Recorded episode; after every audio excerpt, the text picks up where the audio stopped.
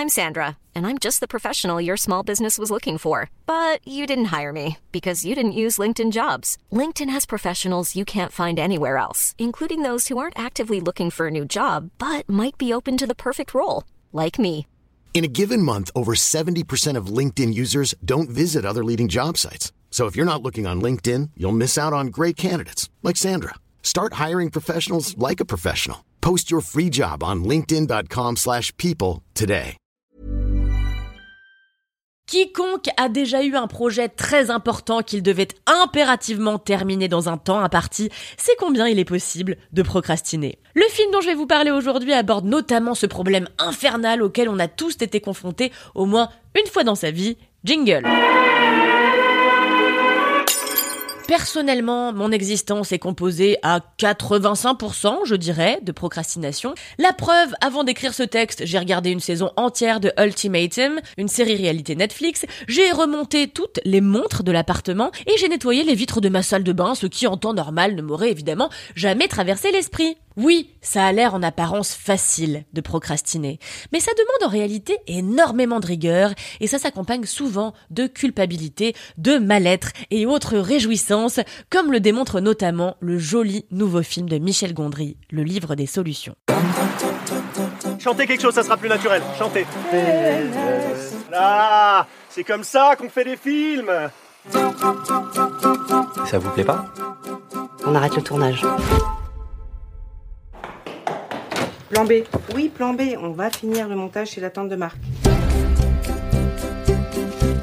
Désolée de vous embêter avec ça, Denise. hein. Mais là, on est au point mort. Il faut être patiente et l'aider à retrouver son chemin. Il fait un documentaire sur une fourmi. Ça fait deux jours qu'il fait que ça. Il faut démarrer son projet comme on démarre une voiture en hiver.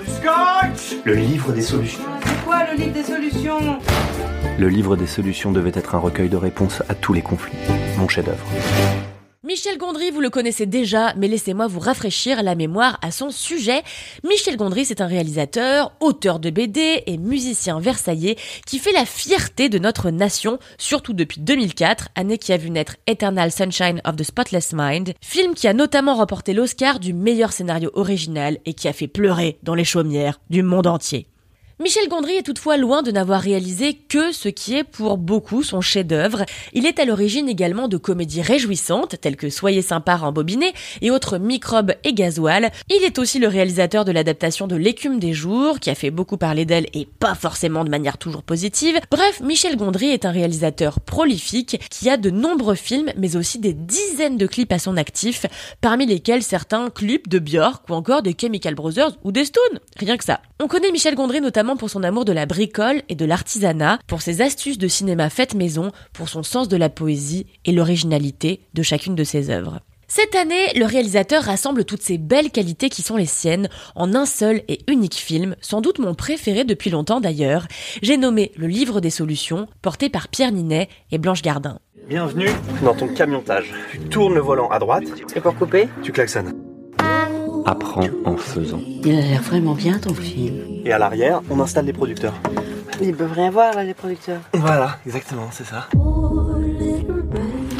C'est du jamais vu.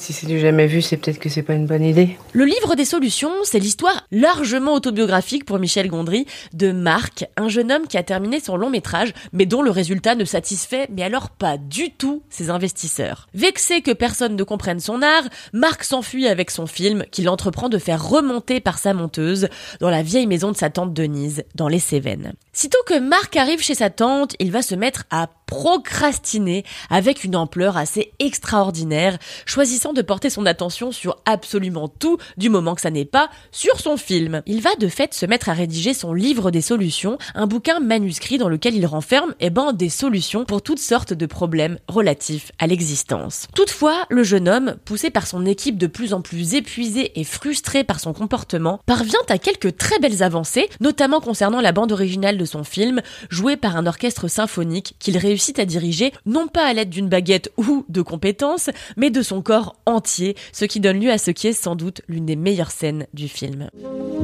Vous allez interpréter mon corps, c'est tout simple. Ça va aller. Tu t'en sors bien.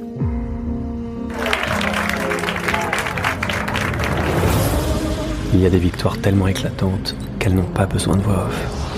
Ce qui se dessine en filigrane du livre des solutions, c'est bien sûr la difficulté du personnage principal à embrasser ses responsabilités et donc à terminer son film, voire ne serait-ce qu'à le regarder, ce qu'il refuse de faire de bout en bout, mais c'est aussi et surtout quelque chose de plus profond et pernicieux qui se dessine. Ce que raconte Michel Gondry, c'est la dépression de son personnage principal, alter ego ultra assumé de lui-même. Marc fait face à une anxiété chronique qui le rend paranoïaque, irritable, colérique même et profondément insupportable pour quiconque doit le fréquenter. Intéressant, je trouve ce parti pris de raconter la santé mentale d'un personnage qui agace précisément parce que ses névroses dans tout genre font de lui un personnage auto-centré qui blesse les autres avant de s'excuser. Car si Marc est infernal avec son équipe de tournage, il ne manque jamais de s'en rendre compte. C'est avec l'humour qui caractérise son écriture que Michel Gondry raconte les affres de la création artistique, notamment via des sorties à la fois drôles et noires du personnage principal, comme le matin, je me sens triste, l'après-midi, je me sens manipulé. Il raconte le sentiment d'horreur qui peut vous assaillir quand le reste du monde ne comprend pas votre art ni votre état de santé mentale.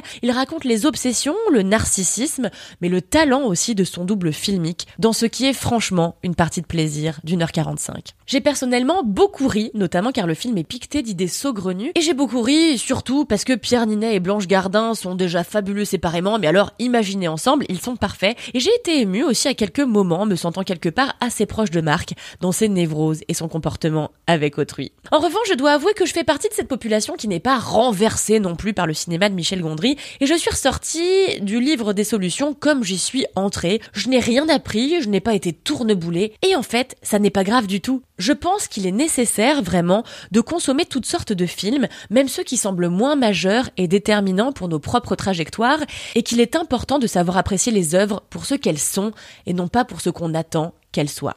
Je vous laisse avec cette réflexion. Je vais tout de suite aller me livrer un petit plaisir coupable en allant voir le nouveau volet de La Nonne et je vous donne rendez-vous la semaine prochaine avec un film que j'espère ne pas avoir aimé. C'est fou ça, j'aime tout en ce moment, c'est insupportable. Allez, adieu.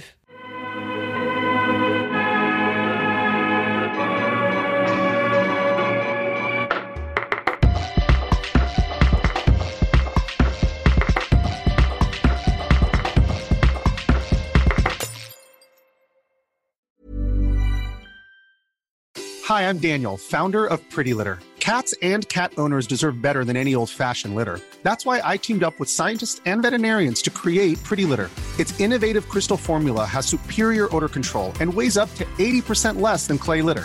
Pretty Litter even monitors health by changing colors to help detect early signs of potential illness. It's the world's smartest kitty litter.